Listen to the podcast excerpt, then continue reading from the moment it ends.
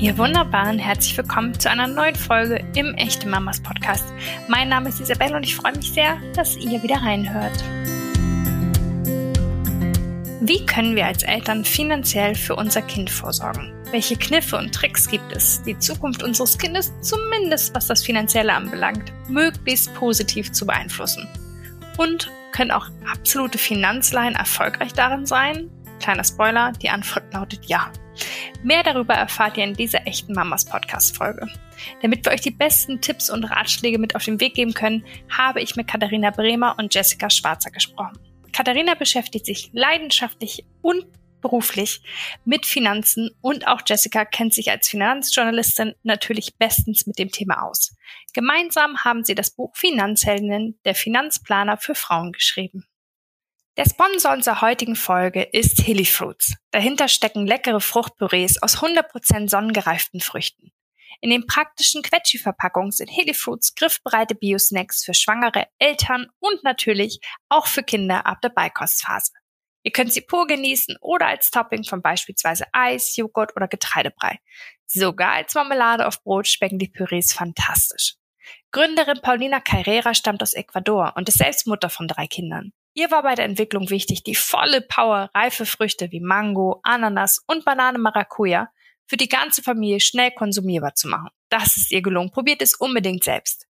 Weitere Infos und jede Menge Inspiration findet ihr unter hillyfruits.de. Hillyfruits schreibt sich H-I-L-L-I und dann Fruits für Englisch Früchte.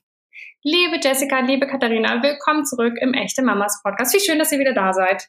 Ja, wir freuen uns auch. Danke für die Einladung. Sehr gerne. Wir hatten nämlich schon einmal das Thema für eine tolle Folge. Da ging es um die finanzielle Planung einer Familie. Und heute möchten wir ganz konkret darüber sprechen, wie wir als Eltern finanziell für unser Kind vorsorgen können. Deswegen vielen Dank, dass ihr nochmal hier seid mit eurer Expertise, mit eurer Erfahrung und euren Ratschlägen.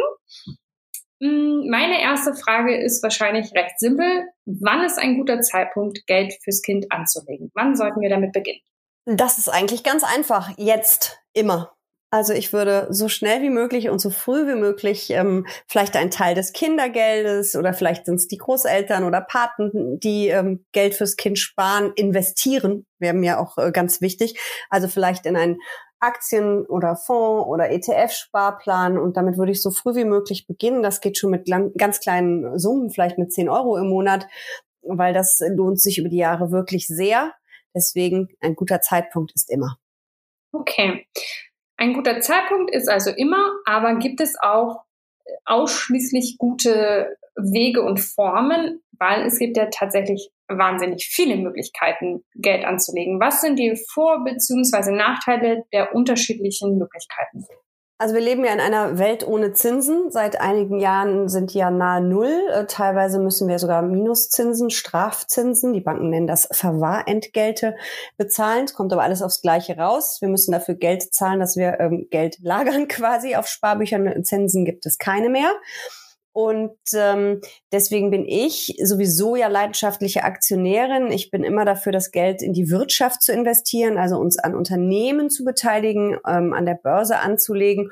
Und deswegen würde ich auch für ein Kind immer ähm, Aktien als Anlageform empfehlen und wählen. Und das kann man eben über Einzelaktien tun, das kann man über einen börsengehandelten Indexfonds, also einen ETF tun oder über einen aktiv gemanagten Aktienfonds.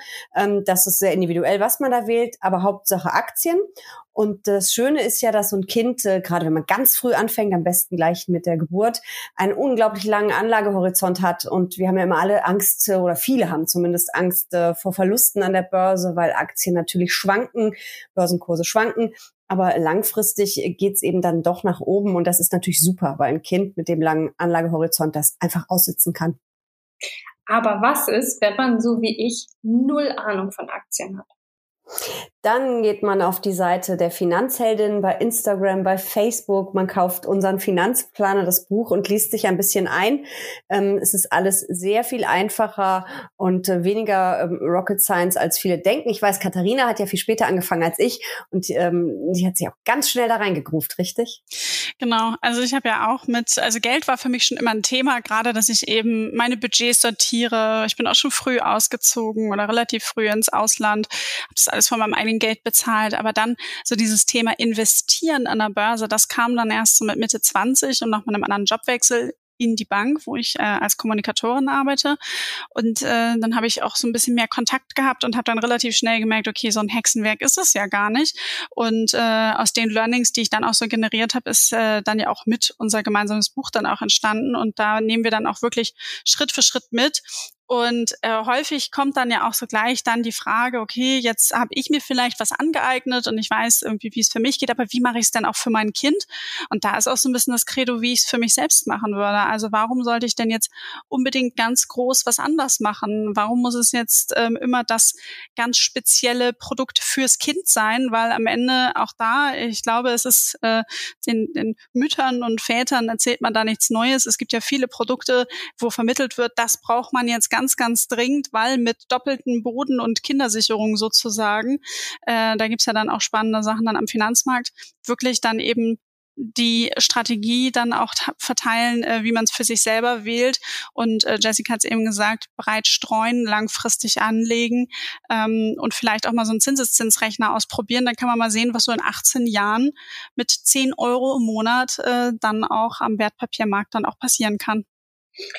Die 18 Jahre ist ein guter Stichpunkt, ähm, weil können wir selbst bestimmen, wenn wir kind, äh, Geld für unser Kind anlegen, beziehungsweise wie du eben so schön gesagt hast, Jessica, investieren, können wir selbst bestimmen, wann unser Kind Zugriff auf dieses Geld bekommt? Ist das immer mit 18, ist es mit 16, ist es wann auch immer wir es freigeben? Wie sieht das aus? Das kommt darauf an, auf welchen Namen das äh, Konto auf das Depot läuft.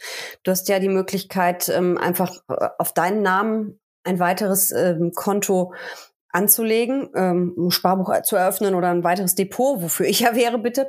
Ähm, und dann läuft es auf deinen Namen und irgendwann überträgst du es aufs Kind. Ähm, oder du machst es halt direkt auf den Namen des Kindes. Dann bist du ja nur diejenige, die es quasi verwaltet. Ähm, das ist, muss man vielleicht mit dem Steuerberater auch mal drüber sprechen, weil es gibt natürlich auch Freibeträge. Ähm, wann muss ein Kind was versteuern? Ähm, das kann in die eine oder andere Richtung Sinn machen. Ähm, ein guter Bekannter von mir hat vor ein paar Monaten ein Kind bekommen. Also seine Frau hat es natürlich bekommen, aber die sind Eltern geworden. Und ähm, den habe ich auch mit meiner Börsenbegeisterung ziemlich angefixt. Die machen jetzt selber schon eine ganze Menge an der Börse. Also sehr konservativ, sehr langfristig super. Und jetzt überlegen sie eben auch für den Zwerg ähm, einen ETF-Sparplan zu eröffnen. Und er sagte so schön zu mir, ja, wir sind so ein bisschen hin und her gerissen, ob wir es auf unseren Namen oder auf seinen Namen machen. Weil er sagt, wir wissen ja nicht, was wir da für ein Modell ranzüchten. Das ist natürlich so. Ne? Hast du ein Kind, dem gut vermitteln kannst, wie man mit, mit Geld umgeht, die Budgets, von denen Katharina auch gerade sprach. Oder ähm, ist das ein Kind, was überhaupt nie mit Geld umgehen kann und immer alles rausbläst? Das weißt du natürlich nicht, wenn du da so einen Säugling im Maxikosi liegen hast. Äh, das ist bei denen im Moment die Überlegung. Klar, da muss man ähm, so ein bisschen das äh, Pro und Contra abwägen. Ja, genau, weil wenn es dann eben auf dem Namen des Kindes ist, dann geht's ja auch mit dem 18. Geburtstag mhm. dann auch wirklich aufs Kind über und je nachdem, was man dann angespart hat, ähm, dann kann eben äh, ja, darüber verfügt werden. Was ja natürlich auch positiv ist, also weil wenn man eben dieses entsprechende Mindset und auch Umgang ähm, dann äh, gemeinsam geübt, beigebracht hat, äh, kann man da ein vertrauensvolles Verhältnis haben, äh, kann aber auch vielleicht für die einen oder anderen dann ja nochmal der Moment sein, wo man gemeinsam drüber nachdenkt, wie Jessie Cam auch gesagt hat. Ja, oder manche Kinder eben einfach wirklich dann überfordert sind damit und äh, damit gar nicht umgehen können, ja. Das ist natürlich so eine Sache, das ist genau was Katharina gerade sagte, dieses Money-Mindset, was man einem Kind vermittelt. Ähm, es ist wahrscheinlich ein Fehler, ähm, nie über Geld mit einem Kind zu sprechen und ihm mit 18 ein Depot über 30.000 Euro für den Tisch zu klatschen und zu sagen, hier, deins. Das geht wahrscheinlich äh, definitiv äh, schief, aber man kann es ja auch ein bisschen anders vermitteln. Das ist halt, es sollte einfach Teil der Erziehung sein, dem Kind auch beizubringen, mit Geld umzugehen. Genau, da müssen wir auf jeden Fall auch nochmal, finde ich, genauer darüber sprechen, wie wir unseren Kindern das Thema Geld überhaupt nahe bringen können. Ich möchte noch einmal über mögliche Geldanlagen äh, sprechen, darin nochmal zurückkommen. Ganz klassisch, kenne ich von mir früher, ist ja nach wie vor das äh, Sparbuch. Das uh. normale Sparbuchkonto. Das ja. ist, womit ich aufgewachsen bin. Das war aber zu unserer Zeit oder auch noch zu deiner Zeit, ich glaube, du bist ein paar Jahre jünger als ich, war das toll. Als ich Kind war, gab es sechs, sieben, acht Prozent für Bundesschätzchen gab es da noch. Das war sowas ähnliches wie Bundesanleihen. Es gab auf dem Sparbuch vier, fünf Prozent Zinsen. Das ist aber vorbei. Es macht einfach keinen Sinn mehr, Geld da einfach nur rumliegen zu lassen. Vor allem Geld, was man jahrelang nicht braucht, sondern für so ein Kind ja einfach langfristig anlegen will. Und das gehört einfach in Anlageformen, die eine Rendite bringen. Und dann sind wir eben wieder an der Börse, dann sind wir bei Aktien. Es macht wirklich keinen Sinn, es bei Null Zinsen auf dem Sparbuch verstauben zu lassen. Vor allem gibt es ja auch noch dieses böse Wort Inflation. Die EZB hat das Ziel von um die zwei Prozent. Durch die Corona-Krise jetzt sind wir ein bisschen, ein bisschen drüber. Vielleicht gehen wir auch wieder ein bisschen drunter, wie auch immer. Aber es ist so, dass wir eben eine Teuerungsrate haben. Das Leben wird Jahr für Jahr teurer. Das fühlt man nicht ganz so persönlich, ehrlich gesagt. Aber ich habe da immer das Beispiel, als ich Kind war, hat eine Kugel Eis 30 Pfennig, nicht Cent. Also umgerechnet 15 Cent gekostet. Und ähm, wir wissen alle, was jetzt kostet. Das ist Inflation. Und wir sollten doch gucken, dass wir wenigstens Anlageformen ähm, wählen, die das ähm, abdecken. Wenn es nur auf dem unverzinst auf dem Sparbuch ähm, liegt, wird es im Prinzip weniger mit Blick auf die Kaufkraft. Hm.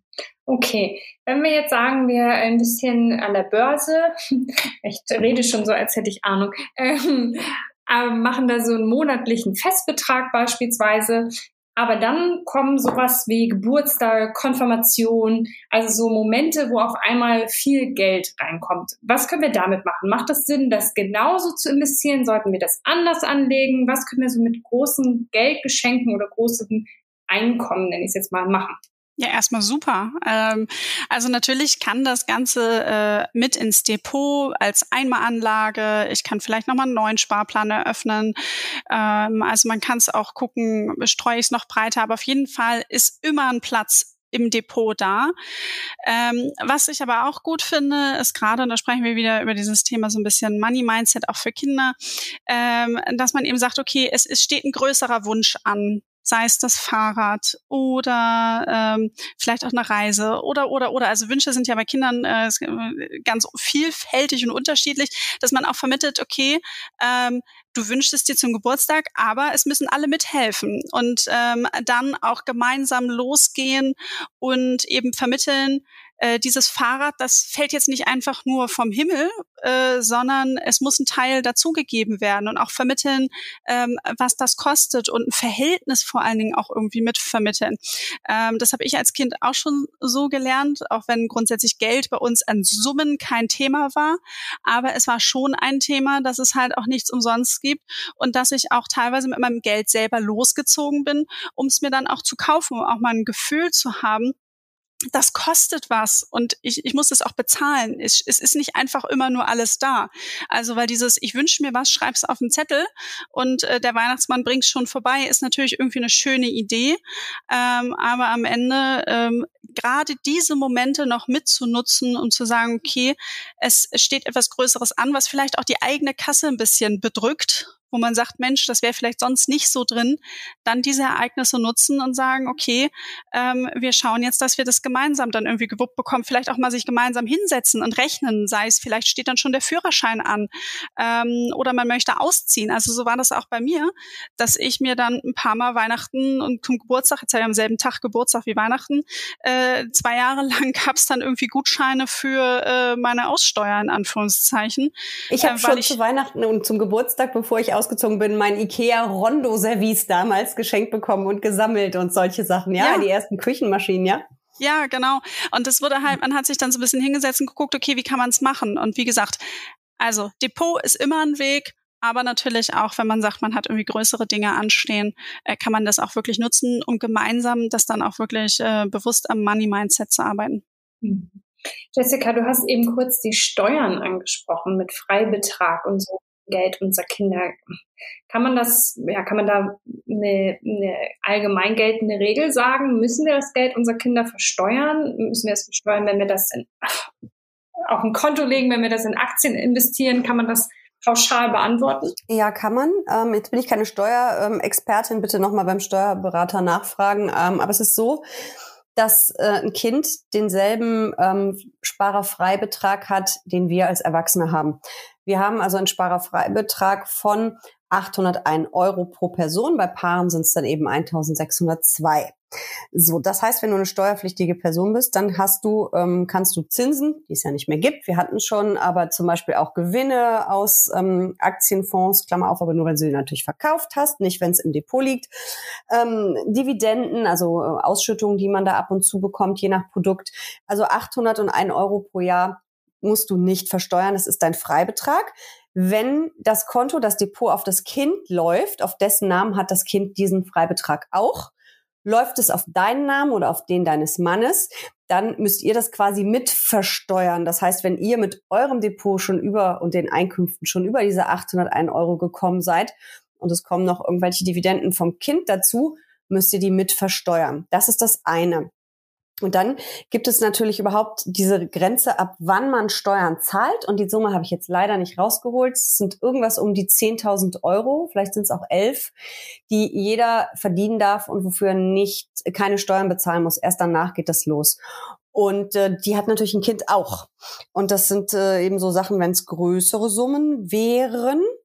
Ähm, die du anlegst. Das kommt immer ein bisschen natürlich auf die Depotgröße an. Und wenn das Depot super läuft, kann auch das natürlich relevant sein. Ja, also ich meine, bei einer durchschnittlichen Familie wahrscheinlich erstmal nicht. Aber sonst schon. Also da gilt es auf jeden Fall mal einen Steuerberater zu fragen, was da aus steuerlicher Sicht äh, die beste Variante wäre. Und äh, dann kommt aber natürlich immer noch dieses individuelle, traue ich dem Kind das zu, mit 18 das dann zu übernehmen oder nicht. Okay. Gibt es denn, also Sparbuch habe ich darunter schon verbucht, nämlich in Geldanlagen, die wir lieber vermeiden sollten. Gibt es da neben dem Sparbuch noch andere? Ich weiß aus eurem Buch zum Beispiel, dass ihr äh, Ausbildungsversicherungen äh, in Frage stellt. Ja, die Rente, das ist wie bei so vielen Versicherungen, sie sind teuer, äh, die kosten natürlich auch was und äh, sie sind am Ende wenig äh, rentabel. Versicherer müssen ja das Geld ihrer Kunden sehr, sehr konservativ anlegen. Konservativ heißt sicher, sicher heißt dann auch wieder viele Anleihen. Da sind wir bei Bundesanleihen und Co. Und dann sind wir wieder bei dem Problem, es gibt keine Zinsen. So, das heißt, ähm, es gibt einfach bessere Modelle und dann würde ich wieder sagen, bitte den Fonds oder ETF-Sparplan früh damit anfangen, dann habt ihr auch einen dicken Batzen Geld, einen höheren als bei der Ausbildungsversicherung. Ja, dann muss man natürlich dann am Ende diese monatliche Auszahlung auch noch managen, aber da bieten viele, viele Banken auch mittlerweile ganz tolle Aus Auszahlpläne heißen sie, glaube ich, an. Das ist dann quasi der Sparplan in rückwärts. Und äh, das kann man selber besser machen, günstiger mit höheren Renditen. Okay. Hm, wenn wir jetzt nochmal darauf zurückkommen, wie wir unseren Kindern das Thema Geld nahebringen, dann ist ja vielleicht das Thema Taschengeld etwas, was uns schnell in den Sinn kommt. Was haltet ihr generell vom Prinzip Taschengeld? Und gibt es vielleicht sogar eine Faustregel, dass man sagen kann, keine Ahnung, fünf Euro ist angemessen, wenn das Kind zehn Jahre alt ist. Also quasi eine Faustregel, wie viel Geld in welchem Alter angemessen ist. Mhm. Also Taschengeld ist erstmal super. Und ähm, natürlich gibt es sowas wie die Taschengeldtabelle. Ich glaube, die Webseite ist sogar .org. Ich habe da vorhin auch nochmal drauf geguckt, wo man dann so die Faustregeln hat. Kinder zwischen vier und fünf Jahre bekommen ein bis zwei Euro die Woche. Äh, Kinder von acht bis neun Jahren drei bis vier Euro die Woche. Das ist auch übrigens noch das Alter bis neun Jahre, wo man wöchentlich Geld auszahlen sollte, da eben Kinder da noch nicht ganz so weit planen können können. Und ab 10, da kann man dann monatlich was rausgeben. So, es sind also 16 bis 18 äh, Euro und dann, wenn die Kinder so 16 bis 17 sind, 45 bis 55 Euro pro Monat. Ich finde, als Orientierung sind diese Tabellen vielleicht gar nicht so schlecht, aber da kommen wir wieder zu dem Punkt, Geld ist halt wirklich sehr, sehr individuell. Also erstmal muss ich natürlich gucken, was passt für mich als Familie. Und dann kann ich natürlich auch dieses Thema Taschengeld als super Vehikel, Jessica hatte das vorhin erzählt, sie hat einen größeren Batzen Taschengeld bekommen und hat aber auch direkt von ihrer Mutter gesagt bekommen, wenn es dann noch eine Jeans sein soll, äh, Schulmaterial, es wird halt alles selber organisiert. Und ich glaube, das kann man dann auch im Alter eben steigern, diese Verantwortung zu übertragen und so dann auch halt eben äh, ein eigenständiges, selbstständiges Kind dann auch wirklich erziehen. Offen drüber sprechen, transparent sein, das sind, glaube ich, alles Dinge, die, die dazugehören. Aber ich, ich finde, Taschengeld ist ein, ist ein super Vehikel, um, um daran zu kommen und auch zu lernen, okay, wie, wie funktioniert das denn? Bei mir hat sich das übrigens dann später, ähm, ich muss lügen, 15, 16 Jahre alt war ich dann durch meine Nebenjobs dann abgelöst. Also da haben meine Eltern gesagt, super, äh, du bist so fleißig mit deinen Nebenjobs ähm, und los geht's. Und das war dann mein Taschengeld, was ich mir selbst erarbeitet habe und konnte dann auch in Anführungszeichen tun und lassen, was ich damit wollte. Ähm, ich habe früher geflucht, manchmal. Mhm. Ich auch. Gerade wenn ich Freundinnen irgendwie betrachtet habe, die äh, viel Taschengeld bekommen haben. Ähm, aber im Nachhinein muss ich sagen, ähm, hat's mich, hat's mir viele äh, Learnings auch mitgegeben. Das war bei mir auch so. Also dieses relativ große Budget als Kind, das hat neulich noch mal eine Freundin zu mir gesagt, Mensch, du hast damals so extrem viel Taschengeld bekommen und dann musstest du immer alles selber bezahlen. Ja. Also mir hat das auch wirklich geholfen, mit Geld umzugehen. Und relativ früh, als ich angefangen habe zu studieren, habe ich angefangen an der Börse auch zu, damals noch spekulieren, nicht langfristig anzulegen, aber viel gearbeitet, viel an der Börse ähm, Gewinne gemacht und habe meine Mutter irgendwann gesagt, äh, warum zahle ich dir hier eigentlich noch während des Studiums ein paar hundert Mark, waren es ja damals noch, im Monat für Miete und sonst was. Äh, du hast ja mehr Geld auf dem Konto als ich. Das war jetzt ein bisschen überzogen, aber hat sowas in der Richtung hat sie gesagt. Ähm, komm da mal schön alleine klar ähm, wenn ich ein Problem gehabt hätte, hätte ich natürlich Geld bekommen. Aber ich hätte irgendwann gesagt, du stehst auf eigenen Beinen, ähm, bitte, lauf. Mhm. Und ich glaube, ich weiß so aus Erfahrung, dass das, ähm, wenn man das richtig angeht, Kindern ja auch echt viel Spaß machen kann, da so ein bisschen auszuprobieren, Gefühl dafür äh, zu entwickeln. Für mich ist immer ein gutes Beispiel Sachen wie so ein Dom oder ein Jahrmarkt, dass man vorher sagt, du hast keine Ahnung, 10 Euro zur Verfügung und äh, guck, wie du sie ausgibst, wie viele Fahrgeschäfte du fahren möchtest. Wenn du dir hier so ein Lolli kaufen möchtest, dann kannst du was anderes dafür nicht mehr machen. Also, dass man vielleicht auch solche ähm, Events nutzt, um da mal so ein bisschen den Kindern so ein bisschen den Umgang nahezulegen. Ne? Ja, super. Ja. Auf jeden Fall. Also ich fand das sehr lustig, als ich mit meinem Patenkind, da war der sechs oder sieben, im Zirkus war das erste Mal. Ähm, und da hatte ich ihn auch zu eingeladen und dann kam er da rein und dann hat er ganz stolz seinen kleinen Brustbeutel rausgeholt und hat gesagt, ich habe mein Taschengeld mitgebracht. Ich habe die Nina, also das ist seine Mutter, extra gefragt, das durfte ich mitnehmen und ich kaufe uns jetzt einen Drink. Und er wusste halt, ich trinke ein Bier. Und hat gesagt, du kriegst doch bestimmt ein Bier, dann musst du mitkommen, das darf ich nicht kaufen und ich trinke eine Cola. Und das, der war so stolz, mir als Dankeschön für, das, für den Zirkusbesuch einen auszugeben. Ich musste ihn allerdings hinterher bremsen, dass er nicht den ganzen Abend noch das Essen bezahlt hat. Aber der war so stolz stolz, mit seinem eigenen Budget auch mal was ausgeben zu können. Und das hat er auch einfach eben vermittelt bekommen von seinen Eltern, ne? dass man eben mit Geld anderen Menschen auch eine Freude machen kann, also, also die Freude im Prinzip finanzieren kann. Ich fand das ganz toll, auch um, um so einem Kind beizubringen, äh, du kriegst ziemlich viel geschenkt und wirst hier gerade eingeladen und dann kann man sich ja auch revanchieren. Das fand ich auch gut. Und der kann wirklich richtig gut mit Geld umgehen. Mittlerweile ist er 13. Und das ist auch, was du eben gerade sagst, dass eben Kinder dann auch mit ihrem Taschengeld das kaufen können, was sie dann auch im Endeffekt dann ja auch für richtig halten, ähm, dass man denen auch so eine gewisse Freiheit und Eigenständigkeit überträgt. Und wenn das Kind dann halt sagt, okay, es muss jetzt die fünfte Zeitung sein ähm, von was auch immer, weil es eben Spaß macht und man sagt irgendwie, ach, eigentlich ist es ja gar nicht so, dass eben entsprechend, ja, dass man eben diese, diese Selbstständigkeit damit dann auch weiter äh, dann natürlich fördert. Man lernt Fehlkäufe. Das haben wir ja ähm, alle ab und zu mal das Problem, aber ich glaube auch als Kind lernt man das dann schon mit kleineren Summen, kleineren Fehlkäufen.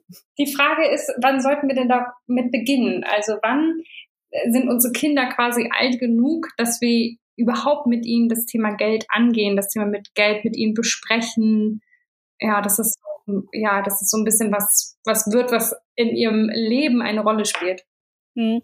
Also ich glaube, insgesamt so früh wie möglich ähm, und sobald Kinder sprechen, laufen können äh, und irgendwie anfangen, wirklich die Dinge zu greifen, zu begreifen, ist das, ist das ein schönes Thema, also ähm, mit dem man halt umgehen kann. Ähm, und wirklich auch Dinge anzufangen zu erklären. Also zum Beispiel, äh, es hat unsere Kollegin Finanzheldin Svetlana mal in unserem Podcast erzählt. Ich habe vorhin nochmal nachgeguckt, Folge 118, da habe ich die ganze Folge auch investieren fürs Kind gehabt. Ähm, also vielleicht auch da gerne nochmal reinhören. Geld, dass es nicht einfach nur aus dem Automaten rauskommt. Also dass man auch Kindern Verständnis dann irgendwie gibt, dass man dafür gearbeitet hat, wofür man das überhaupt auch benötigt. Also eben unterschiedliche Dinge oder so kleine Bezahlprozesse schon mal vornehmen lassen. Also so langsam irgendwie daran tasten ähm, oder für kleine Arbeiten auch mal schon ein Mini-Taschengeld irgendwie ausgeben, dass man halt sagt, Mensch, jetzt hast du ein paar Dinge gemacht, jetzt kannst du dir deine Kugel Eis irgendwie selber kaufen, damit diese Bezahlprozesse dann irgendwie übernommen werden ich glaube, da muss man so ein bisschen wie bei allem dann in der Erziehung dann irgendwie auf sich selber hören und, und darauf achten, wie, wie passt das, wie passt das für uns? Und dann findet man da auch irgendwie einen Weg. Ich glaube, es darf halt einfach nur kein, kein Tabu sein, darüber zu, zu sprechen und ähm, darüber dann auch zu diskutieren und später auch vielleicht so dieses Thema Taschengeld zu verhandeln, dass man sich darauf einlässt, als Elternteil mal ähm, zu also auch Verhandlungen zu üben, dass man sagt, okay, äh, warum möchtest du denn mehr haben? Jetzt äh, mach doch hier mal irgendwie einen Pitch. Oder das habe ich auch von einer Kollegin ähm, mitbekommen, die Kinder wollten unbedingt Kaninchen haben. Und dann musste erstmal sozusagen, die Kinder waren jetzt keine fünf mehr, sondern ich glaube schon so zwölf, dreizehn, eine Rechnung aufgestellt werden. So, die können ja alle das Internet bedienen und dann auch eben entsprechend mal sinnvoll. Was kostet denn Futter? Was kostet mhm. ein Stall? Was kostet eine Ferienbetreuung? Und so weiter und so fort. Und dann wurde zu Hause äh, vor den Eltern in Anführungszeichen gepitcht, später dann auch vor den Großeltern. Das wurde sozusagen das erste Crowdfunding veranstaltet und zack, der Hasenstall stand, weil Papa hatte gar kein Argument mehr, Nein zu sagen, weil äh, die Tochter mit Unterstützung des Bruders gut ausgerechnet hat. Wir kratzen das Geld zusammen, Taschengeld, Oma, Opa, es reicht. Ähm, und äh, dann, dann lief das halt so. Und das ist natürlich auch eine tolle, tolle Vorbereitung dann aufs Leben. Das ist vor allen Dingen eine tolle Vorbereitung eben erstmal auch auf das Verhandeln des Taschengelds auf Gehaltsverhandlungen später. Und das wissen wir ja auch, dass wir Frauen da ein bisschen weniger Ellbogen haben als die Männer und ein bisschen weniger forsch unterwegs sind. Und äh, insgesamt auch dieses, die haben ja da scheinbar ein richtiges Projekt draus gemacht. Und wie finanziert man ein Projekt und die laufenden Kosten daraus? Das ist ja wirklich schon so ein kleines Wirtschaftsunternehmen, was da quasi ans Laufen gebracht wurde. Und das finde ich auch super. Ich finde, mit sowas kann man überhaupt nicht früh genug anfangen. Und das kann man ja fast auch spielerisch schon tun. Ähm, Monopoly spielen zum Beispiel, auch da lernen Kinder rechnen und Einkommen, äh, was kriege ich rein, was geht raus und Miete und so weiter. Das ist einfach toll. Plus, ich glaube, dass solche Projekte auch die Wertschätzung nahe. Mhm. Ne? Also dann, was, was du vorhin auch gesagt hast, Katharina, die Dinge kommen halt nicht einfach vom Himmel gefallen, sondern äh, dass man weiß, so ein Kaninchen äh, kostet halt einfach auch Geld. Das ist irgendwie was, was man finanzieren, sich leisten können muss.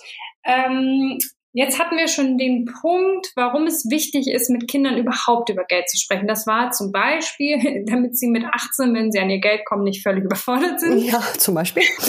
Es war, damit sie in Verhandlungen äh, vielleicht einfach ein bisschen, ja, sicherer werden. Was würdet ihr generell sagen? Warum ist es so wichtig, dass kein Tabuthema bei uns hier zu Hause rund um das Geld gelegt wird, sondern dass man wirklich mit seinen Kindern über finanzielle Dinge spricht. Nein, wir müssen doch unser Leben alle irgendwie finanzieren, egal in welchem Alter. Als Kind muss ich es nicht selber finanzieren, da machen es die Eltern, aber das muss ich ja spätestens, wenn ich dann Ausbildung, erster Job.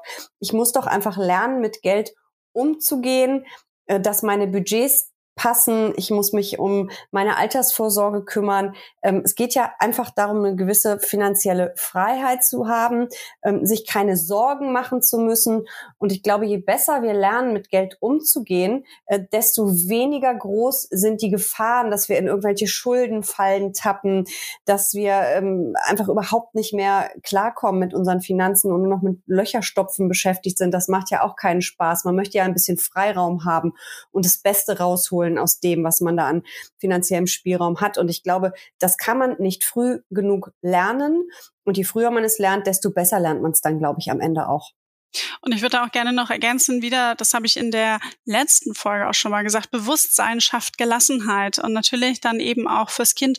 Und gerade wenn ich mich als Elternteil mit dem Thema Finanzen noch gar nicht so beschäftigt habe, vielleicht mich auch gar nicht so gewappnet fühle, das wirklich nochmal als Chance zu nutzen, mir selber die Expertise vielleicht anzueignen, mich nochmal anders aufzustellen, weil ich habe dann ja in dem Moment, wo ich sage, ähm, was kann ich für mein Kind tun und das auch nochmal bitte als, als Appell an alle Eltern, ähm, sich auch um die eigenen Finanzen immer im ersten Schritt zu kümmern. Äh, das klingt immer so, weil wir haben häufig bei den Finanzhelden Mütter, die dann sagen, wie soll ich denn jetzt für mein Kind anlegen? Dann fragen wir, wie machst du es denn mit deinem Depot? Ja, gar nicht. Mhm. Ähm, äh, das ist irgendwie, wo wir sagen, okay, dein Kind wird sich später freuen, wenn du deine äh, Pflege oder sonstiges auch wirklich noch selber bezahlen kannst, also deine Renten, äh, deine, deine Rentenlücke auch selber füllen kannst. Deshalb, ähm, so, das ist vielleicht jetzt klingt dann immer nicht ganz so schön, aber erst sich sozusagen selbst kümmern ums eigene und dann, wenn man sich nämlich dann ein gutes Polster auch aufgestellt hat, kann man dann auch immer noch weiter das Kind unterstützen. Ähm, aber das wirklich eben diesen Anlass in dem Prozess, wo ich drüber nachdenke, was tue ich fürs Kind, nutzen, um selber vielleicht auch mhm. nochmal das, die eigenen Finanzen auf den Prüfstand zu stellen und vor allen Dingen sich auch zu kümmern, das da mal umzusetzen. Ja, finde ich auch ganz wichtig, dass man das einfach äh, von, von A bis Z denkt, das Thema. Und äh, es geht jetzt nicht nur um den Sparplan fürs Kind, was gerade auf die Welt gekommen ist mit fünf oder zehn Euro vom äh, Kindergeld, sondern ähm, insgesamt die ganze Familie auch gut aufzustellen. Und ähm, auch darüber kann man irgendwann mit Kindern, wenn sie älter werden, wirklich sprechen, dass man ihnen erzählt, was man selber für seine Rente tut, tun muss und warum es früher bei Oma und Opa einfacher war, als es jetzt ist. Das sind ja auch so Geschichten. In Deutschland ist es nicht weit her mit der finanziellen Bildung. Klammer auf, in anderen Ländern aber auch nicht, Klammer zu. Nur wir haben halt leider eine sehr schlechte Aktienkultur. Ähm, hier ist das immer so ein bisschen verpönt, an der Börse zu investieren. Aber ich finde, man, man muss da drüber reden. Man muss sich da austauschen, man kann voneinander lernen und ähm, ich finde es immer ganz toll, weil mein Patenkind, mittlerweile ist er 13, hat jetzt die Börse auch für sich eben äh, entdeckt und der stellt mir teilweise Fragen und dann guckt er irgendwelche YouTube-Filme, da werde ich echt ähm, huchblass, was ich da so alles erklären muss. Bisher habe ich alles geschafft, zum Glück, aber ich finde das toll und mittlerweile diskutiere ich mit dem auf einmal über Börse. Hast du das gekauft und warum hast du das denn nicht und wieso machst du das so? Ich finde das toll. Also das kann ja auch Spaß machen. Und das wollen wir, glaube ich, bei den Finanzhelden, nicht nur glaube ich, das weiß ich, das wollen wir bei den Finanzhelden ja eben auch wirklich vermitteln, dass es wirklich Spaß machen kann, sich ums eigene Geld zu kümmern, um die eigenen Finanzen, dass es Spaß macht, wenn man sieht, wie man Schritt für Schritt vorankommt und wie es besser wird. Das tut wirklich gut. Das wäre nämlich meine Abschlussfrage. Ihr habt das jetzt beide schon so ein bisschen anklingen lassen. Man kann natürlich die Chance fürs Kind, äh, sich finanziell gut aufzustellen, auch einfach nutzen, um sich selbst nochmal zu informieren, weil es ist natürlich gerade auch in unserer Generation so, ich hoffe, dass das bei denen, die nachkommen, halt schon ein bisschen anders ist, aber dass wir selbst halt oft einfach nicht viel Ahnung haben und selbst nicht wissen, was geht, was geht gut, was geht nicht so gut. Was, was kann man tun? Was sollte man besser sein lassen? Was ist, wenn wir ähm, ja unsere Kinder, gerade dann, wenn es konkret wird, um ähm, ja, was, was, was ist zu tun, wenn ihr auszieht? Wie könnt ihr selbst für euch vorsorgen? Was so? Wie können wir selbst uns Unterstützung suchen, Hilfe suchen, damit wir selbst das Thema Geld, Finanzen besser verstehen? Sich Patentanten wie Jessica suchen. ich nehme noch ein paar. Also das Thema in, in der Hinsicht vielleicht auch mal strategisch dann angehen und sagen, okay, wo kann mein Kind Unterstützung bekommen im familiären Umfeld? Nein, also es gibt unterschiedliche ähm, digitale Angebote natürlich. Ähm, und da finde ich, ist es auch, es gibt die, die, die Welt des Internets ist heutzutage nicht mehr nur da, um irgendwie Spiele zu spielen, was ja bei häufig bei vielen auch negativ behaftet ist, sondern auch, um sich ein großes Angebot an Wissen, egal für welche Altersstufe, ähm, rauszusuchen. Da kann man sich mal so ein bisschen umgucken. Es gibt Initiativen wie Fuse, die ähm, Kindern und Jugendlichen Finanzbildung näher bringen. Ähm, und wirklich dann einfach mal gemeinsam schauen, was macht uns denn, was macht uns denn Spaß? Und ich versuche immer zu vermitteln, man steht ja dann gerade eben bei den digitalen Angeboten vor einem Überangebot. Ähm, natürlich gibt's da die Finanzhelden, aber es gibt auch noch viele, viele andere tolle Initiativen und Seiten. Ähm, schaut einfach, welches ist das Medium, was ihr gerne konsumiert. Sind es Blogs, die man gerne liest? Dann äh, googelt man ganz speziell danach. Sind es eher Podcasts, die man hört? Sind es die Bücher, die wir lesen? Um Schritt für Schritt ranzugehen. Und es gibt ähm, auch für Kinder speziell halt eben Bücher, die ähm, eben mit Finanzwissen äh, loslegen. Ich weiß, äh, Mike Schäfer von den Beziehungsinvestoren, der hat ein Buch extra für Kinder geschrieben, der ist auch Pädagoge. Also es, es, es gibt da auch noch viele, viele andere Bücher. Ähm, aber dann einfach mal gucken, okay, wie können wir das dann sozusagen in unseren Alltag integrieren und ähm, da auch loslegen über einen Kanal, den man halt auch gerne konsumiert. Ich glaube, das ist immer ein ganz guter Tipp. Mhm. Und ich möchte noch einen Tipp äh, mit einfließen lassen, der sich eben aus dem Vorgespräch mit Jessica ergeben hat. Ich habe nämlich gesagt, Finanz, äh, Finanzen sind für mich immer so ein bisschen rotes Tuch, weil Zahlen für mich der mhm. sind. Da hat sie mir aber erklärt, das ist bei ihr fast genauso. Das hat gar nicht unbedingt was so konkret miteinander zu tun. Also ja. vielleicht auch das, wenn wir sagen, oh Gott, ich kann, keine Ahnung, Zahlen sind mir ein Graus, ich kann nicht gut rechnen, ich kann keine, das sind zwei verschiedene Dinge. Ja, also ich kann überhaupt nicht rechnen. Es geht darum, die, die wirklich die Zusammenhänge zu verstehen, ähm, zu verstehen, was Rendite ist, wie sich äh, Anlageklassen, Anlageformen, wir haben über Sparbuch geredet und eben auch über Aktienfonds oder Aktien-ETFs, was sich da wie entwickelt, ähm, dazu muss man äh, keine ähm, Wurzeln ziehen können oder was auch immer es da so für wilde Formeln gibt. Ähm, das geht wirklich ganz einfach und ganz, ganz viel von den Themen, die wir heute angesprochen haben, kann man viel, viel einfacher verstehen und sich erarbeiten, als man vielleicht glaubt, wenn man gerade anfängt. Und deswegen, ich kann auch nur noch mal unseren Finanzplaner empfehlen. Da kann man wirklich mit Challenges, mit kleinen Schritten sich an das Thema ranrobben. Und dann ist es auch viel, viel einfacher fürs Kind zu sparen und anzulegen und dem Kind es zu vermitteln. Und ihr seid dabei auch nicht alleine. Also auch Mathe ist äh, auch mein Horrorfach gewesen. Und ähm, ich sage immer, Finanzen ist Lebensplanung, weil ich mache mir ja auch um meine Ziele Gedanken. Was habe ich, äh, also was ist Status quo, was habe ich mittelfristig, was habe ich langfristig vor, was möchte ich für mich erreichen, was möchten wir, das ist dann der zweite Part, gemeinsam als Familie erreichen. Ähm, da kann man dann auch daraus ableiten, was tut man, in welche Richtung geht man, was interessiert mich, was sind die Felder, die mich interessieren und das ist einfach, es ist eine Lebensplanung. Und wenn ich das unter diesem Gesichtspunkt verstehe, dann ähm, macht es zum einen noch viel, viel mehr Sinn und auch viel mehr Spaß, weil wir planen doch immer so gerne. Das stimmt. Das tun wir wirklich. Dann mache ich mich gleich mal ins Plan. Ich fand das super bereichernd. Vielen, vielen Dank, ähm, dass ihr uns mitgenommen habt auf diese Reise in die finanzielle Welt. Ähm, ich wünsche euch alles, alles Gute und ja, hört auch unbedingt nochmal in unsere erste Folge rein, wo es um die finanzielle Planung der Familie geht. Und dann wünsche ich dir, liebe Jessica, und dir, liebe Katharina, alles Gute. Bis danke dann. Danke gleichfalls. Tschüss. Danke. Tschüss. Ciao. Ich danke euch beiden. Also ich habe es vielleicht hin und wieder erwähnt. Oder man hat es mir ganz von alleine angemerkt. Das Thema Finanzen ist mir bis jetzt recht fremd.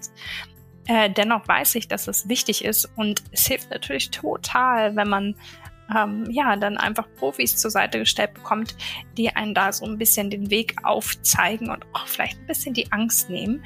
Ich hoffe, dass es uns bei euch da draußen gelungen, beziehungsweise eher Jessica und Katharina, ähm, Genau, damit wir einfach, ja, solche Dinge regeln können und unseren Kindern auch in, in Finanzdingen halt einfach gute Vorbilder sein können und sie unterstützen können, wenn sie selbst irgendwann einmal ähm, für ihr eigenes Geld sorgen.